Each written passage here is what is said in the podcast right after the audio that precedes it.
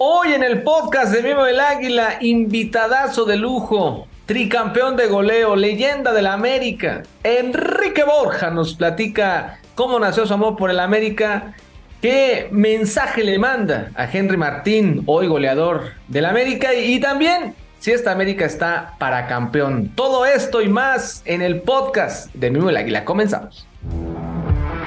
Esto es el podcast de Mimo el Águila. Un podcast exclusivo de Footbox. Bienvenidos al podcast de Mimo el Águila exclusivo de Footbox. Hoy con una leyenda auténtica, tricampeón de goleo de torneos largos, ¿eh? no de torneos cortos como debe de ser.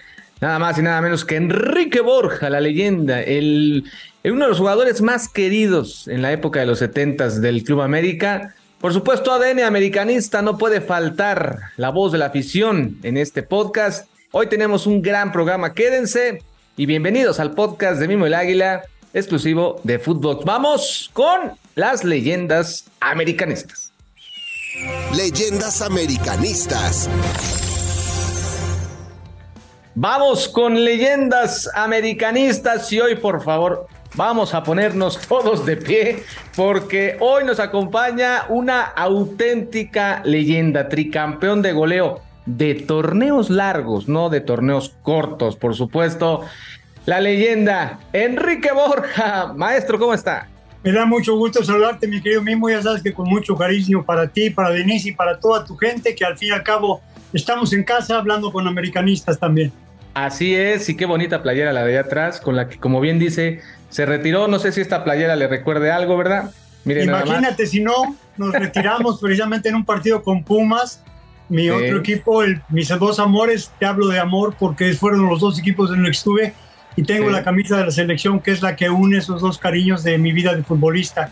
Me da muchísimo gusto. Y sabes también por qué una cosa fue, uno no le había metido goles a Pumas, mi, Dos, en un momento dado en el partido, cuando salgo a la cancha, que toda la gente, gracias a Dios, es un estadio lleno de Azteca, 1900, prácticamente 70, y quiero decirte que me llaman los jugadores de Pumas para tomarme la foto con ellos antes del partido. Y después ya con el América. Entonces imagínate lo que es para mí sentir que, que, que, fue más allá de equipos. Agradecidísimos a las dos aficiones.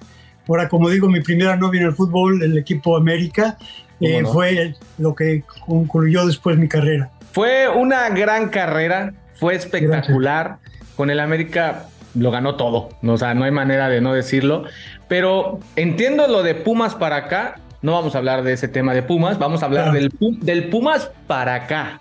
¿Cómo fue ese día, no? ¿Cómo fue ese día? Porque de aquí empezó un amor y que ahorita nos va a decir cuándo empezó a sentir ya ese amor por el América, porque entiendo lo de Pumas, el cambio. Eh, llegó este momento. ¿Quién le dijo? ¿Quién le dijo, Enrique, vas a la América? Porque yo sabía que usted no quería, pero a la larga, pues se convirtió en un amor espectacular. Fíjate mismo, curiosa, me sigue contado porque es parte de mi vida.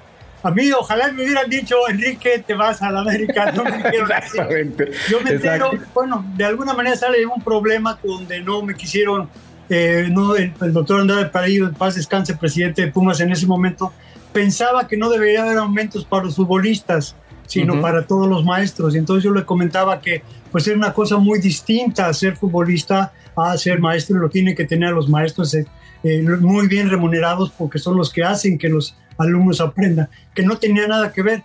Sin embargo, por distintas circunstancias me dijo que no iba a haber ningún aumento. Entonces yo me fui primero de esa junta pensando eso y después veo en el periódico que decía que no iban a aumentar ni cinco centavos y que además si se aumentaban él se iba. Yo ahí pido una entrevista, llego ahí con toda la directiva, estaba Gilberto Borja, paz descanse, un gran amigo mío, un directivo, en ese tiempo era uno de parte de la, directiva, y le digo al doctor Andrés, ¿usted dijo eso? Y me dice, sí. Y le dije, pásenme mi contrato, voy a firmar por cinco centavos más, pero usted firma su renuncia. Se armó una bronca ahí terrible porque yo fui pues yo me sentía agredido cuando no debería eh, haber tomado esa manera. Pasó el tiempo, fui a ver al rector y vi una serie de circunstancias y no se pudo arreglar absolutamente nada.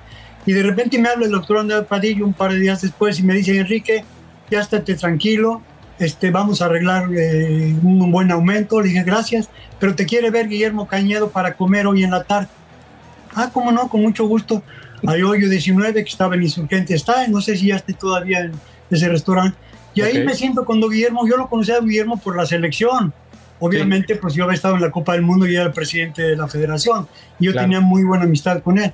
Entonces llega una maravillosa charla y de repente, en lugar de hacer como me dijiste acá, Exacto. de repente saca un papel y me lo da. Y cuando lo abro, veo que es mi contrato firmado por el doctor Andrade Padillo. Y es donde yo le digo, señor, yo no tengo nada, estoy muy agradecido siempre con América. Yo sí que inclusive me quisieron de refuerzo. Cuando yo jugué con el Atlas, me querían de refuerzo para ese hexagonal también, pero ya estaba con el Atlas.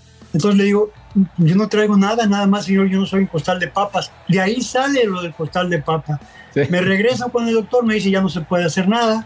Ahí es cuando yo empiezo a ver una cantidad de gentes, inclusive fui a ver al rector, me dijo que no se podía hacer nada, todo lo que tú quieras. Sin embargo, yo fui a ver al señor presidente Gustavo Díaz Ordaz. Le platiqué mi situación y él, llevamos muy buena amistad, me había mandado un reconocimiento cuando vine de la Copa del Mundo de, Inglaterra. Y al platicarme eso, me dice, Enrique, no se puede hacer nada, pero voy a sacar una iniciativa de ley para que le toque un porcentaje a los jugadores en sus transferencias.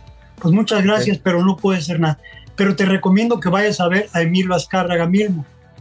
Yo le dije a Emilio Azcárraga, bueno, no lo conozco, sé lo que es eh, su papá, sé lo que es él, pero no lo conozco. Dice, por eso no te preocupes, haz una cita. Hice la cita y precisamente llegué a Televisa eh, con sus este, secretarias, ahí cariñosísimas conmigo, todo Televisa cariñosísimo conmigo, por todo lo que había pasado, selección y, lo que espuma. Me siento y de repente entra el señor Azcarra con varios vicepresidentes, entre ellos el señor Guillermo Cañedo. Todos me saludan muy bien, voltea al señor Azcarra y me dicen, espérame chamaco, ahorita vengo. Se meten allá a los cinco minutos, salen todos los, presidentes, los vicepresidentes y me llaman entonces me mete a su oficina, me da un abrazo, siéntate, y me quedo y me dice, ¿en qué te puedo servir? Le dije, señor, pues no lo sé.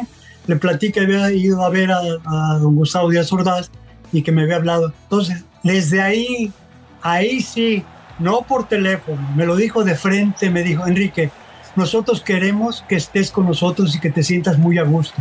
Te vas a sentir muy a gusto te queremos en un momento dado tener con nosotros, pero que te vengas contento, que te vengas a gusto. No te preocupes. Tienes muy buen equipo, muy buenos compañeros, una gran afición y yo te ofrezco mi amistad desde este momento. Quiero decirte, y además porque lo he dicho públicamente, no importa si suene raro, suene barbero, suene lo que sea, a mí eso no me importa. Para mí, después de mi padre, Emilio Azcárraga mismo fue la persona más significativa en toda mi vida. No solamente en el fútbol, sino después de que me retiré. Entonces, para que veas cómo se dieron las cosas y a partir de ese momento sentí esa tranquilidad, sentí ese gusto, ese cariño que después se trasladó cuando el recibimiento que me hicieron en, el América. Acuérdate, yo conocía muy bien, había sido compañero principalmente de Javier Fragoso, mi brother, con Aaron Padilla. Nos queríamos mucho y es el que me hace un gran recibimiento y luego todos.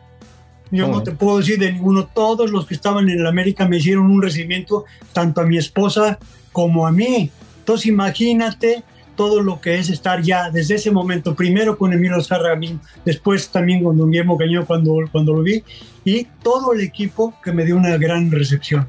No, fue increíble y aparte usted es un profesional, a pesar de lo que acaba de contar, llegó y bueno, se puso la playera y a jugar fútbol porque ahora me, me doy a la América, ¿no?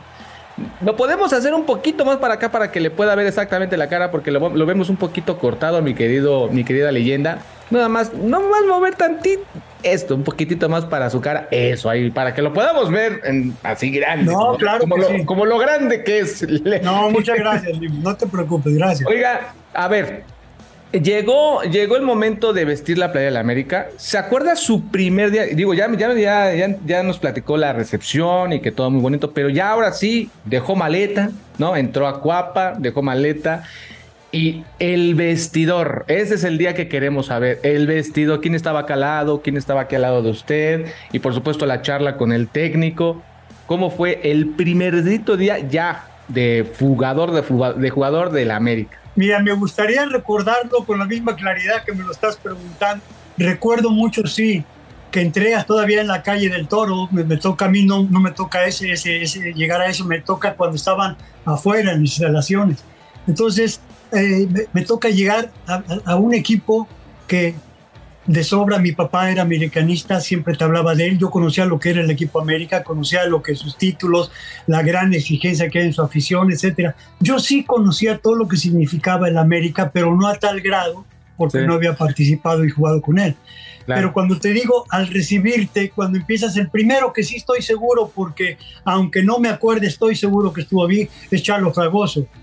Porque lógicamente para mí era mi compañero, mi amigo, y cuando yo llego allá, pues lógicamente lo entiendo, pero veo jugadores de la talla de Sague, de, Bosco, Portugal, Lemos, eh, cantidad de jugadores de Mendoza, eh, ¿qué te puedo decir? Cantidad del Coco Gómez, eh, muchos jugadores, Vega, eh, todos ellos que de alguna forma me recibieron de maravilla a mí, principalmente Javier. Entonces también veo y el recibimiento de mi técnico, platico con él, le doy las gracias y bueno, empezamos. Y sí, cuando te dan la primera playera de entrenamiento, que también era muy parecida a la que traes ahorita, entonces, claro que sí sientes esa gran responsabilidad. Y tú dijiste una palabra que no le tenemos que tener miedo, profesional. Claro. Independientemente de que yo nunca le voy a perder ese cariño a mis raíces que fueron Pumas, lógicamente estás profesional. Y si no sentía eso porque no empecé en América siendo canterano, sí sentía esa gran responsabilidad y ese cariño por el recibimiento que me hicieron y porque me hayan dado la oportunidad de poder estar en su club. Entonces, lógicamente, eso es lo que lo sientes desde el principio mismo. Y además lo demuestras, porque yo te digo una cosa, yo eh, jugando con, con, Pumas le metí goles al América, pero jugando en un momento con América nunca le pude meter goles a Pumas hasta el día de mi despedida. Exacto. Entonces imagínate los sentimientos tan diferentes que se sienten, pero siempre con ese respeto, haber portado esa camiseta y haber tenido ese cariño que tengo, creo que hasta la fecha, de toda la gente americanista también. Sí, cómo no. Cuando llegó y empezó todo este pues recorrido con el América, ¿usted se imaginó que sería ese, esa, ese jugador que hoy todo, todo el americanismo quiere, estima, recuerda, extraña, por supuesto? ¿O sí llegó con todavía el de esto de los Pumas y demás? ¿Realmente sí se lo, lo pensó algún momento, en algún momento? te voy a decir, no sé qué pensaba en tan, con, claridad como lo que estás diciendo. Lo que sí siento es que yo era profesional. Yo en el momento que me puse esa camiseta y en el momento que hablé con Emilio Azcárraga, yo me sentí parte de la América. Y el recibimiento que me dieron, me sentí parte. Y después cuando veo a la gente que me recibe como me recibe ya en un estadio, tú imagínate cómo no lo voy a sentir. Es la misma gente que había sentido con la selección nacional cuando jugaba. Era la gente que se trasladó ese cariño a lo americanista. Sabía la gran responsabilidad que tenía, pero el gran cariño y el gran orgullo de portar esa camiseta. Claro que sientes una serie de, de, palomitas en el estómago, de responsabilidad. Una diferencia sí siento y sentí en ese momento. El jugar en América implicaba un reto muy fuerte, porque sabía desde jugar con Pumas que jugar contra el América era el partido más importante para Pumas.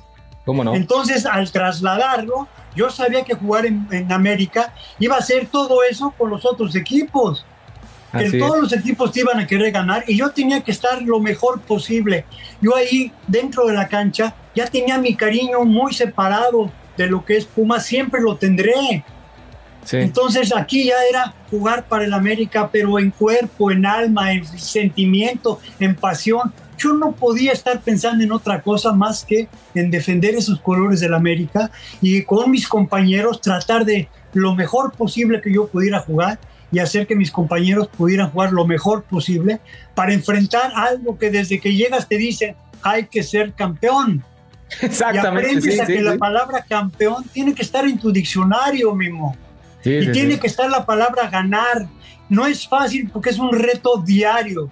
Uno, para ganarte el puesto en los entrenamientos de titular en tu equipo. Dos, para que cuando juegas tratar de jugar y ganar, porque ganar y jugar bien implica continuar, implica seguir en ascenso, implica derrotas, implica triunfos, implica presión, pero todo eso que tú sientes y que uno siente, pues lo sienten muchas de las personas que van a los equipos. Y es más, lo deberían de sentir si no lo sienten. Claro, en ese, en ese momento en el América usted era un ícono, era, era, era el ídolo de todos, había muñequitos, revistas, por todos lados se veía el nombre de Enrique Borja. Y aún así, con toda esta presión, porque al final de todo sí también es presión, porque me imagino que no iba a dormir, pero a veces sí, ay, es que ahora ya salí acá y ahora ya salió mi carita acá y ahora ya todo el mundo me conoce y ahora todo el mundo me quiere. Pero el, los goles, el campeonato, los campeonatos de goleo son muy, era muy complicado, era, eran torneos largos, no era como ahora. Eh, ¿Qué significó para usted, primero que nada, Carlos Reynoso? Y segundo, qué tan complicado o cuánto le costó para que los delanteros actuales, para que la gente que viene creciendo, para la gente que viene de fuerzas básicas, entienda y sepa cómo se, cómo se preparaba Enrique Borja para poder ser un tricampeón de goleo. A ver, te, te contesto la primera porque esa me gusta, porque es muy personal. Lo que me dijiste, yo nunca me sentí mal en cuanto a es que ya soy más famoso, o es que ya tengo aventuras, o de repente ya ya tenía ya, gracias a Dios, me había casado con Sagrario, que fue la parte vital de mi vida. También. Nos casamos en octubre del 70, cuando estaba yo llegando prácticamente a la América. O sea, ya mi vida ya no era Enrique Borja, era el matrimonio con Sagrario Baena, una cantante famosa en México. Nos habíamos conocido en un programa de televisión donde ella cantó y me enamoré de ella de primera vista. Y después, cuando nos casamos, imagínate. Entonces, yo esa no la sentí presión. Todo ese cariño, al contrario, lo disfrutaba pero no era una presión que me hundía. Por eso siempre se los digo a los jugadores, que esa presión no te hunda, que sea un aliciente. Eso es lo que yo sentía cuando salía. Yo quería hacer las cosas bien. Ahora, a la segunda parte, claro, cuando llego a la América yo entendía que teníamos que estar siempre luchando para tener un primer lugar, luchar para un puesto, primero que nada, en el equipo. Acuérdate que hay un cambio muy importante. Yo voy a la selección resto del mundo en 1968 a Chile. Ahí me toca jugar con Eusebio, pero me toca jugar con Carlos Reynoso, de compañero, aunque jugamos contra una, la Universidad Católica. Ahí nos conocimos, Carlos y yo. Fuimos compañeros en ese partido. Cuando yo llego de Pumas a América, él llega del Audax a la América. Llegamos juntos prácticamente. Entonces, los amigos pues eran ya después Susana y Carlos, que era su, su, esposa, y, y y yo. Éramos matrimonio y después el campeón y después este, pichojos, etc. Nos fuimos haciendo de, varios amigos. Pero sí, yo lo que te quiero decir es, sí, aparte de mis compañeros, que los admiro y los quiero mucho y les aprendí a todos y cada uno de ellos, tanto como en Pumas fue Aarón Padilla junto con otros compañeros, aquí fue Carlos Reynoso y muchos de mis compañeros que me arroparon el que fueron la mayoría de mis goles, pases de él, fue de Carlos Reynoso.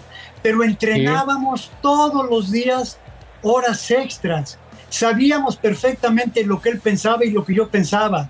Lo entrenábamos. No salía de la casualidad. Yo sabía en qué movimiento tenía que correr para que él me la pusiera y él sabía en qué momento yo tenía que pedirla y en dónde para que él la pusiera, no importando dónde estuviera yo. Sabía él levantaba la cabeza y yo le hacía los movimientos pero lo ensayábamos horas. Por eso eso no fue producto de la casualidad. Por eso después con mis compañeros Monito y Borboya también, y Coach y Tonino, dentro de todo un equipo Nada más. ubicado por una gran defensiva y un gran portero, el Pajarito, pues teníamos a Campeón, teníamos a Barberena, teníamos a Zamora, estaba el Pichojos, estaba Trujillo. O sea, cantidad de figuras que nos arropaban y a mí en lo personal. Pero cuando llega Roca, lo primero que hace es tratar de poner una función. A Carlos lo puso de táctico. El número 8, táctico para él, es que prácticamente todos le daban la pelota a Carlos y Carlos podía distribuirlo como él quisiera, pero la parte de que él tenía para conmigo era meterla a mí para que yo metiera los goles o que pudiera dar pase a mis compañeros para que lo pudieran hacer. Eso ha de haber sido espectacular verlo en vivo. A mí, yo cada vez que veo los videos, de verdad, digo, me hubiera encantado ver eso en vivo, en vivo ahí en el Estadio Azteca, como actualmente vamos. Pero de verdad los videos son espectaculares, tienen que verlo. Y lo digo porque también hay mucho americanista, leyenda, eh, nuevo, ¿no? O, de los recientes, ¿no? Y que a veces uno le pregunta, oye, ¿te ¿recuerdas a Enrique Borja, el campeonato de goleo? Y les dicen, oh, pero ¿quién fue Enrique Borja? Entonces lo que quiero yo es que realmente conozcan esto, lo busquen, lo lean, lo identifiquen quién es, porque no es fácil. Por ejemplo, actualmente ahorita me encantaría regresar a, la historia grande que tuvo con el América, pero actualmente eh, eh, Henry Martín, por ejemplo, viene en, en, ascenso, está a 23 o 26 goles de usted. Se dice difícil por la actualidad, pero ¿cómo ve a Henry? rápido? Eh, sí, sí, sí, pero ¿cómo, cómo ve a Henry? Ojalá. ¿Cómo ve a Henry Martín, por ejemplo? Hoy, hoy es un top 10 ya del América. Ahí está usted. Mira, primero te quiero decir una cosa, este, gracias a Dios yo sigo en los medios, porque después, primero, después de retirarme, pues llegué a ser no solamente ya futbolista, no pude, no, no, no, no, tenía yo esa, ese, esa afición para poder ser técnico. Me encantaba ser directivo, llegué a ser presidente de fútbol, presidente de federación, estando en FIFA, estando en CONCACAF, estando en muchas áreas a nivel directivo. Me fascina esa posición, me encanta esa parte para mí. Entonces sí, por eso te digo que esa parte para mí, siendo tan importante y tan vital de todos, me hace seguir vigente en los medios. Claro. Y ahora, como sigo comentando los partidos, estamos en Univisión, así como estuve en Televisa muchos años, cuando me retiré y después me fui de presidente de Nicaxa, etcétera. Pero después ya tuve la oportunidad de seguir en los medios. Y en los medios te sigues vigente porque cada cosa que pasa tienes la oportunidad de platicar con la gente, te conviertes, te conocen de una manera a veces diferente pero dice, bueno, este es Borja el que jugaba, pues sí, y empieza a hacer varios recuerdos. Además salen muchos programas. Entonces, para mí eso fue muy importante. Ahora te platico de Henry para mí. Henry es un muchacho que estuvo padeciendo el año pasado, él mismo lo dijo que tocó fondo. No le salían las cosas, intentaba como tú quieras y no salía estaba triste, enojado, todo lo que tú cuando eres un jugador, un delantero que no puede meter goles y que sientes que algo está faltando y que sientes que tocas fondo. Entonces él, en base a su familia, a sus amigos, a sus compañeros, a sus técnicos, a sus directivos y a también esa afición que lo criticó mucho y le exigió mucho, también hizo que sacara mucho de él. Eso es lo importante, que siempre hay momentos que necesitas ayuda, apoyo, pero lo principal tiene que estar en ti. Y él lo tuvo, tuvo ese valor para hacer las cosas y revirtió esa situación negativa a algo muy positivo desde la temporada pasada, prácticamente estuvo a punto de ser campeón goleador y por otro lado tuvo la oportunidad de jugar en la selección, aunque el equipo, aunque México no pasó a la siguiente ronda, tuvo oportunidad inclusive de meter gol en un mundial y ahora está de líder goleador. Entonces sí es algo muy valioso en él como jugador, como ser humano, ahora como compañero y ahora como capitán. Es un capitán que es líder, es un capitán que, que, ya en la cancha no solamente está metiendo goles, sino también apoya para que sus compañeros metan goles, apoya para desmarcarse, apoya para festejar con todos. Es un jugador que ojalá siga con esta misma inercia en su mente y en su físico y en su mentalidad de poder decir, yo estoy en esta posición porque lo he luchado, me dieron la oportunidad, me dieron el apoyo, pero ahora tengo que seguir cultivándolo yo y creo que va a ser todavía muchísimas más cosas. Creo que todavía está eh, joven como para poder en un momento va a hacer algo más. Viene una Copa del Mundo en 2026. Ahorita está es importante porque América quiere tener la catorceava. En fin, yo creo que está es un jugador para mí muy completo y además un excelente ser humano. Está en un excelente momento y nos da gusto también, ¿no? Leyenda que sea mexicano por fin, ¿no? En el América, top 10 ya les decía que estaba como a 26 goles de usted y me encanta. A mí sí me encantaría, yo creo que también a usted. Y de hecho hemos platicado, hace poquito platicamos con Carlos Reynoso, platicamos también con Carlos de los Cobos, Alfredo Tena estuvo con nosotros hace poquito. Puras figurotas. Puras figurotas. Como usted, como usted, leyenda, como usted. Y, y, nos platicaban que en este América actual, por ejemplo, y usted que está en los medios y que está siguiendo al día al Club América, ¿Cómo lo ve con el Tano? ¿Le, gusta el Tano Ortiz? ¿El América que está viendo actualmente le gusta? Porque digo, el, problema no es, como decíamos con Carlos Reynoso, el problema no es la liga, digamos, ¿no? Se la ha comido, ha, robado la liga. El problema es la liguilla. ¿Qué le falta a la América, mi querida leyenda, para poder conseguir lo que usted consiguió? Muchísimos títulos. ¿Sabes qué pasa, Mimo? Que tienes, es la, tu pregunta tiene una primera parte donde fue el año pasado donde llegó en primer lugar con todos los récords habido por haber hasta en primer lugar. Y después tenemos, jugamos contra Toluca y ahí Toluca nos elimina. Y ese es por eso ese gran comentario que haces y que se queda en toda la gente americanista.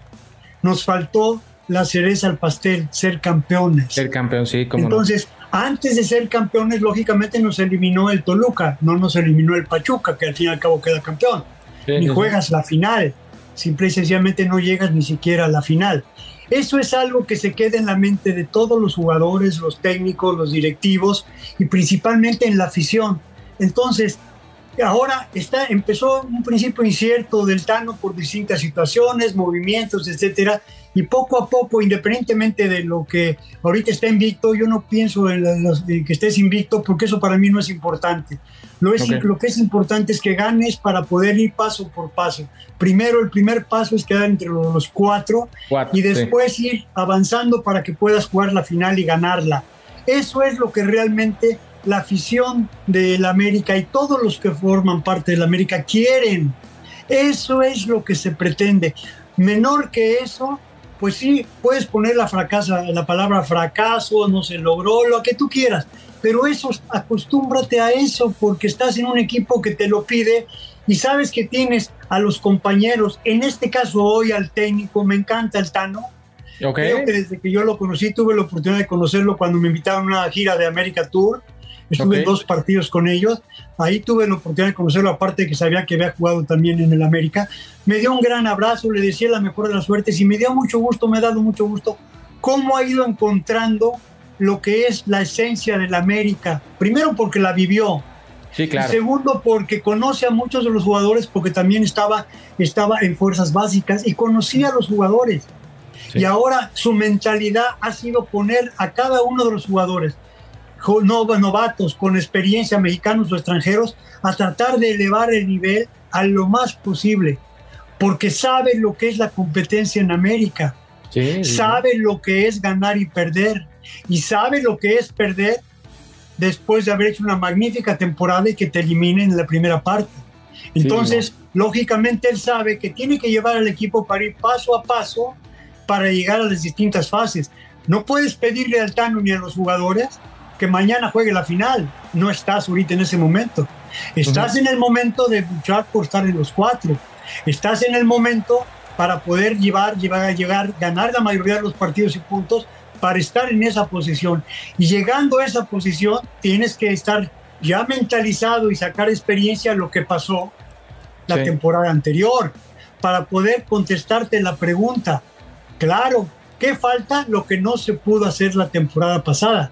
Lo mismo que hicieron durante toda la temporada que no se pudo hacer con Toluca. Ganar. Esa es la palabra. Meter goles para ganar. Entonces, que no te los metan. Entonces, esa es la parte que el Tano tiene que estar, pero él no puede estar pensando ahorita más que como una meta de llegar, pero tiene que estar pensando mañana contra quién juegas. Es lo importante partido tras partido. Y eso es lo que creo que los jugadores ya lo entendieron porque las declaraciones de ellos son lo mismo. Vamos a ir ganando partido por partido para obtener la primera meta. Ya después pensaremos en las otras, pero teniendo la experiencia de lo que pasó. Ojalá que, ojalá que por fin llegue ese ansiado título, porque han pasado ya cinco años, leyenda. Ya vamos para cinco años y es mucho tiempo. Tal vez para las generaciones nuevas es mucho tiempo, pero en esta historia ya lo, en este hemos platicado con Héctor Hernández, por cierto, le mandó un fuerte abrazo. Sí, es un abrazote, mi viejo. me encanta como todo lo que conozco. Exacto, y es una, es una enciclopedia viviente. Y por supuesto, ahí es donde nos dimos cuenta cuántos años han pasado entre a veces campeonatos, incluso en la, en la época de los 70, luego la de los 80, que fue la, una de las de, de 70 a 80 espectacular, pero la 90, por ejemplo, hasta los 2000, pues cuánto tiempo pasó, ¿no? Lo que no queremos es que se repita esa historia. Eh, usted jugaba con extraordinarios extranjeros, hoy son 10, han llegado a ser hasta 11, 12 extranjeros. ¿Cómo ve a los extranjeros actuales de la América? Porque la zona de adelante donde usted jugaba, pues si no es por Henry, todos los demás son extranjeros. Entonces, ¿cómo los ve? Bueno, primero te contesto. América tiene 13 campeonatos, ninguno lo tiene. hay otros que ya tienen, casi se están por, agarrar, vas por la 14, pero aún así con esa sequía de campeonato que fue seguimos siendo el número cinco años, tienes toda la razón, pero seguimos siendo el que más campeonatos tiene. Eso es una parte importante. Pero la exigencia de América es lógicamente no solamente eso, sino también tratar de tener en cada campeonato ser campeón. Lo segundo que me preguntas, mira, la, la, la mística desde que yo me acuerdo siempre ha sido del América lo mismo. Los mejores extranjeros que puedas traer, los mejores extranjeros eh, mexicanos que puedas contratar y por eso formó fuerzas básicas, por eso formó la escuela, por eso formó todo lo que es para poder sacar jugadores de que sean de cantera. Ya es, ahora son tres posibilidades que tiene el América para ser campeón. Entonces, lógicamente, tratas, ha tenido de alguna manera en contrataciones algunos jugadores que no han dado el resultado que han dado en otros equipos. Y cuando llegaron a la América no pudieron. Y sé que lo hubieran querido, pero algunos no lo lograron. Y sin embargo otros sí.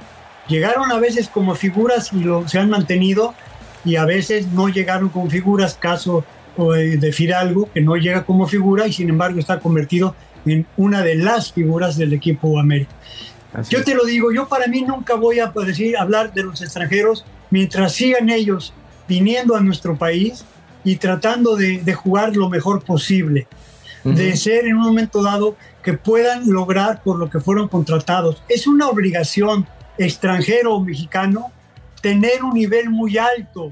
No tiene cuestión de nacionalidad. Y ahí la, la única diferencia que tiene que hacer es cuáles son los jugadores mexicanos que les tienen que dar la oportunidad y eso es el único para dárselos es el técnico. Y el técnico tiene que estar tan compenetrado con todo lo que está pasando con los mexicanos para poder, uno, darle oportunidad a los que están de cantera o a los que contratas de otros equipos jóvenes, como es el caso ahora de Israel en un momento dado que está, para poder hacer un gran equipo competidor, al fin y al cabo, un equipo América. Los jugadores son parte del equipo América. Y mientras el balón no te pida pasaporte, no te pida cuenta de banco, ni no te pida en un momento dado ninguna otra cosa, ten la plena seguridad que la América va a tratar de hacer con los jugadores, jugar fútbol para ganar y ser campeón. Este América, eh, en las redes sociales que usted también está muy activo, si se ha dado cuenta, eh, lo que más le reclaman al actual América es la defensa. Usted jugó con grandes defensas espectaculares. Eh, ¿Cómo ve la defensa de este América actual? Mira, la temporada pasada estaba muy sólida, por eso es una comparación. Dos, yo creo que en, ah, esta temporada no podemos negar, porque además lo ha dicho el técnico y los jugadores, han cometido en un momento distracciones que les han costado goles. Y sobre todo en esa parte de dos defensas centrales que hasta venido cambiando. Si es Araujo, si es Israel o si es Cáceres, de repente Emilio Herrera lo jala para acá. O sea, y de repente hay una serie de situaciones en base a eso, porque una cosa que ha adolecido en esta parte del torneo, el equipo América ha sido a balón parado. Le han metido bastantes goles de cabeza y lo saben los equipos. Y han estado insistiendo en esa forma. De hecho, así nos eliminaron, leyenda, así nos eliminaron. Claro, pero acuérdate que lógicamente los técnicos pues, son, son, eh, conocedores del fútbol. y lo que buscan para jugar un partido contra un equipo son las carencias y cuando estás viendo que el América le está padeciendo eso, pues claro que le cargas a eso y a los jugadores los haces, con los jugadores más altos, con los más fuertes, tratando que haya faltas eh, cerca del área, tratando que haya más corners. O sea, algunas situaciones que te permitan tener balón parado para jugar de esa manera. Poco a poco está tratando de encontrar esa dupla, por eso ha puesto de alguna forma tanto a Israel Reyes, tanto con Arajo como con Cáceres, como ha puesto también Araujo y Cáceres juntos. Yo creo que ahorita lo que está poniendo Araujo y Israel, creo que ese es el tipo de, defensa que más o menos está permeando, por todo por el lado derecho a Emilio Lara y por el lado izquierdo donde está Salvador Reyes. y donde está jugando también, cuando entra la Yuna entra muy bien, y cuando entra Luis también, Luis Fuentes también. Entonces quiere decir que poco a poco el equipo está metiendo solidez. Ahora, la parte de la media cancha para arriba, pues está muy sólida. Juegue quien juegue, principalmente Álvaro Fidalgo y Richard. Y cuando juegan arriba tienes la oportunidad de tener a Henry Martin ya ahorita como pilar, como base, como capitán, y aparte como goleador, pero tienes también y ahorita y, qué bueno porque es un gran jugador y parece que está encontrando su forma, es Diego Valdés. Diego, sí. Tienes un cabecita que le falta dar muchísimo más allá de todo. En algunas cosas lo ha hecho bien, pero es un gran jugador, tiene que dar más. De acá tienes a Cendejas, y Cendejas es un gran jugador, ahorita está lastimado, pero es una parte para que haya una competencia con Leo. o sea, cuando entra también Roger, cuando entra Viñas, lógicamente tienes que buscar que tienes una solidez de recambio. Eso es lo que te hace también tener un equipo campeón, que tienes una posibilidad de recambio a una misma altura y con esa misma afición. Todos quieren jugar, pero cuando juegan unos apoyan los que no están jugando. Y cuando entran, no preguntan cuánto tiempo van a jugar, sino qué van a hacer con los minutos que estén jugando. Así es. Eh, leyenda, antes de finalizar, y le decía yo que hay mucho americanista actual, nuevo, digamos, yo sí quisiera que le dijera a usted qué es ser americanista. Usted lo vivió plenamente, lo disfrutó le dio glorias a este, a este equipo. Y yo sí quiero que le que hable con esas, esas futuras estrellas, porque hay mucho. Ayer, por ejemplo, estábamos en, el Nido Águila aquí en, en Morelia, en su casa. Y, y, por supuesto los veo con esas ganas de querer ser futbolistas. ¿Qué le dice Enrique Borja a las, nuevo, a las nuevas generaciones? Pero ¿qué para Enrique Borja, qué es ser americanista? Bueno, yo te diría que primero tienen que tener un sueño yo creo que eso, independientemente de después piensas en el equipo, y por ahorita entramos a la América, tienes que tener un sueño, tienes que poder visualizarte jugando fútbol, tienes que visualizarte triunfando, fracasando, luchando, teniendo la oportunidad de agarrarla. Tienes que estar en un momento dado preparándote, entrenando, jugando con tus cuates en la colonia, con tus cuates en el equipo, con tus cuates en la escuela, y después tratar de estar de alguna forma en alguna parte cercano a donde haya pruebas de equipos. Y si hay nidos águilas que ya hay en todo el país y afuera y en todos Estados Unidos, claro que sí. Si, tratar de tener en tu mente porque lo ves y te identificas con ellos, con el América. ¿Qué tienes con eso? Pasión. La pasión es un sentimiento y cuando lo tienes desde niño y trasladas ese deseo de ser jugar a un equipo y ves que ese equipo tiene presión, tiene pasión, tiene compromiso, tiene exigencia, pero también tiene muchas retribuciones positivas. Entonces es cuando piensas estar en un equipo con toda esa problemática, pero con todas esas soluciones que empiezan en ti y después se trasladan al equipo. Cualquiera del público que está viendo un partido de la América se siente identificado con esos jugadores. Por eso les exige, por eso quiere que ganen. Por eso el jugador cuando juega tiene que estar jugando por él, tiene que estar por su familia, tiene que estar por su equipo, tiene que estar por sus compañeros, por su técnico, pero también tiene que estar por esa visión que se identifica con él. Mimo, todos ustedes que están en esto se identifican con unos más, con otros menos, pero al fin y al cabo transmitir esa pasión la tienes que tener. Y cuando eres americanista, y yo siento que también cuando la tienes en otros equipos, tienen eso para sentirlo. Y no es una obligación, es un sentimiento. Y cuando entras en un equipo como América con esa exigencia, que no todos con el respeto que me merece tienen, en América hay una presión de más, siempre, que te tienes que acostumbrar a vivir por ella, con ella, pero no solo, con tus compañeros, con tus técnicos, con tu familia, principalmente con lo que es tu equipo y con toda esa afición que representa. Ah, es una, e, es, es de verdad, no lo puedo ni creer. Siempre que hablo con usted me pongo nervioso leyendo. No, ¿por qué? ese, sentimiento se, va hasta acá también y por supuesto recordar con esta playera, la playera que tiene allá arriba, la, la de su despedida, ese momento espectacular. De verdad le agradecemos muchísimo que haya tomado la invitación. Eh, obviamente, como siempre, ojalá que no sea la última vez porque tiene tantas, tantas, tantas anécdotas que a todos los americanistas... Además, Denise es bastante insistente y lo hago con mucho gusto y a ti también mismo. Me da mucho gusto que le transmitas a la gente también esa pasión. Sí, cómo no, y por supuesto yo sí quiero que conozcan esta, esta historia, porque eh, Enrique, eh, la verdad es que Borja está escrito con letras de oro en el Club América. Gracias, y lo tienen que saber, por supuesto. Le agradecemos muchísimo que haya tomado la invitación y le mando un fuerte abrazo, también por supuesto a toda su familia. Y ojalá que este, este, pues este semestre podamos festejar un campeonato más del América. Claro que sí, mi querido Mimo. Yo quiero antes de irnos decirle, como les digo cuando vamos a América, exíjanle al equipo América, pero ténganle confianza. Y aprovecho tu programa para siempre, lo digo porque soy, soy un agradecido de mis compañeros, de mis técnicos, de mis directivos, de la empresa a la cual perteneces, América, y sobre todo esa gran afición que me ropó siempre. Muchas gracias, mismo a ti, Denise, también, y sobre todo a todos nuestros amigos. Un abrazo para todos. Muchísimas gracias, ya lo sabe. Y bueno, pues muchísimas gracias. Esto fue Leyendas Americanistas. Leyendas Americanistas. Gran, pero gran plática con Enrique, con Enrique Borja, leyenda del conjunto americanista. Tremendo, tremendo tricampeón de goleo. Bueno, ¿qué les parece si vamos con ADN americanista?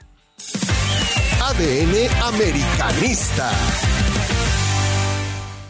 ADN americanista, la voz de la afición y vamos a darle la bienvenida a un seguidor más, por supuesto. Julio Ayala, ¿cómo estás, mi querido Julio? Hola, hola, buenos días. ¿Todo bien? Muchas gracias. Gracias por la invitación, Mimo. La verdad es que siempre es un gusto compartir, compartir con, con, la voz de la experiencia del Club América. En el YouTube, Vamos a darle, Julio, porque hoy el América anda volando pues en, la primeras, en las primeras posiciones. Como, como DVD. Pero yo sí quiero saber, Julio, como siempre, ¿por qué y desde cuándo le vas al América? Eh, pues desde, no sé, 1990 y tantos, yo creo. ok. vengo de una familia superamericanista, pero creo que de todos, el, más americano soy yo. Soy el que chilla, soy el que sigue, soy el que va, soy el que este, apoya, el, que defiende. ¿Cómo no? te, metieron seis goles, no me importa, para el otro nos reponemos. Entonces sí, sí, sí, sí, de, toda la familia creo que soy el, el más americanista de todos. ¿De dónde eres, Julio? De acá de Cotitlán Izcalli, Estado de México. Cotitlán Izcalli para el mundo. ¿Cómo ves, cómo ves a, este AME en este torneo, en el actual? Porque el pasado la rompimos, pero la rompimos también gacho en la liguilla y nos... En la liguilla, ya, nos la continuamos a romperla en, todos los sentidos. Pero no, en, esta, esta América invicto todavía. Sí, sí, sí. Y así como veo, yo creo que vamos a seguir con el, con el invicto este sábado, pues el Atlas le ganó el Cruz Azul, entonces papá, ¿no? y para que el Cruz Azul gane ahorita, Este, pues mira, lo, veo bien. La verdad, te voy a ser sincero, en mi punto de vista, cada quien tiene su opinión. Pero yo siento que nos hace falta un portero de categoría. O sea, no digo que Oscar sea malo. Pero, o, sea, mm, no sé, volteas a, otros equipos y pues ves porteros de, pues de, primer punto, ¿no? Por así decirlo. Y pues no sé, siento que a lo mejor es lo, es lo único que, no, que nos faltaría. Y la verdad es que el Oscar sí se ha comido unas que, híjole. Bueno, sí, sí la, verdad es que ahí, el americanismo está dividido, ¿no, mi querido Julio? Porque eh, algunos no se sienten seguros, eso es una realidad, y otros pues dicen que era la oportunidad del buen Oscar. También otro jugador que anda muy bien, digamos, el, el Mexican Power, ¿cómo ves? ¿Podría ser campeón de goleo ahora sí? Tiene que ser campeón mismo. Tiene que ser campeón porque si no, ya, ya sería todo contra, contra nosotros, mano. Ya mínimo que nos den algo de goleo, ¿no? Ya desde, desde Ángel Reina, oye, no, está, está cañón. 2008, ¿no? Si no me equivoco. No, ya tiene rato que no somos campeones de goleos, ¿no? Ya, ya tiene. Y más mexicano, ¿no? ¿Te acuerdas? ¿Quién fue el último? Sí, sí, sí. El último, por eso fue, fue Ángel Reina, ¿no? En el 2008 me refería a eso, al mexicano último campeón de goleo con la América, fue Ángel Reina. Pero si no me equivoco, el último campeón de goleo que tuvo la América fue Chucho Benítez. Si no me equivoco.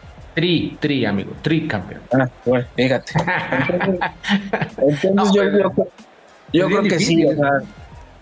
Henry tiene que, tiene que, este es su torneo de Henry.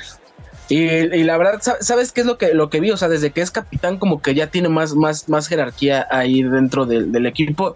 Y como que lo siento que, que como que tiene más suárez y que más poder, o, no sé cómo decirlo, y está llevando al equipo por, por buen camino. A lo mejor es mi expectativa. Pero, o sea, desde que Henry tiene lo del capitán, como que, como que vamos para por, buen rumbo. ¿Tú sí eras pro Henry o le tirabas con eso del raquete? Eh, no, no, no. La verdad, pues mientras hagan goles, o sea, la verdad no tengo por qué atacar a, algún jugador del equipo. Por algo está en el equipo, ¿no? excepción que sea Roger Martínez. Pero de ahí. no, ahí sí estamos de acuerdo todos.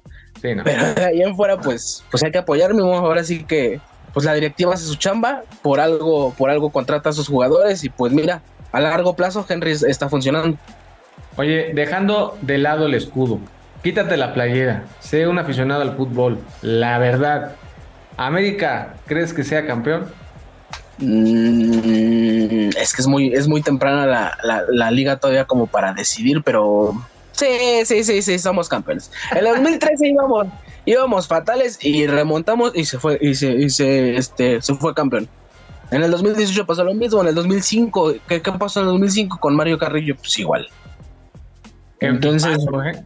¿Qué equipazo está recordando, mi querido Julio? ¿eh? ¿Qué equipazo? Oye, cuando llegaban los bombazos. Esa ah, Julio, a ver, ¿hace cuánto no llega eso? 22 años que no se pasa eso, Julio. O sea, no estamos acostumbrados. No somos un equipo de bombazos, ¿eh? No. Sí, no, no, no.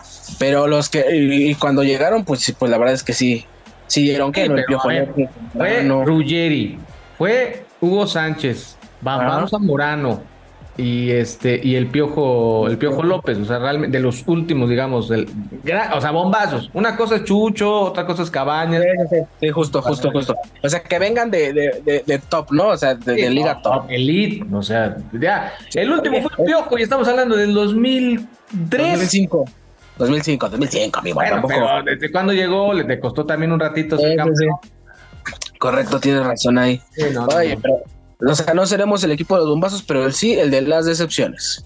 No, pero... no, tampoco. Bueno, a mi Narciso Mina. Bueno, pero ha, habido más, ¿no? Ha habido más. Ha, habido más de los que normalmente. así hay más jugadores buenos que malos. Lo que ha habido más contras que pros. Pero pues, Tocaste un tema importante, ¿no? Tocaste un tema de, los, de que el americanismo pide, exige, necesita jugadores elite pero pues, la verdad no somos un e, de ese, calibre, somos de contratar a, por ejemplo, Cabecita Rodríguez, referentes de la liga. De contratar a Uribe Peraltas, de Chuchos Benítez, de eso y ha funcionado. Y ha funcionado. O sea, o sea, la verdad es que el, América es el más grande por, por este por este tipo de contrataciones. O sea, no, no, no porque traigamos así jugadores super mega estrellas y que al final de cuentas nada más vienen a, pues, a pasear, ¿no? Ronaldinho, este, y pues los, demás que pues, no, ya había dado lo, que fuera porque jugara Ronaldinho aunque sea tres partidos aquí, amigo. Pero bueno, nos lo ganaron, nos lo ganaron, mi querido Julio. Hay que agradecerle a Baños. Julio, te mando un fuerte abrazo, amigo. Te mando un fuerte abrazo. De verdad, muchas gracias por aceptar la invitación. Y ahora pues, te vas a escuchar en Spotify y en todas las plataformas de podcast. Perverso. Me, eh, sale el martes, si no me equivoco. Eh, ahí comentaste, entonces sin broncas, eh, ahí te apoyamos, ya sabes. Ya tienen el link toda la, toda la banda de acá.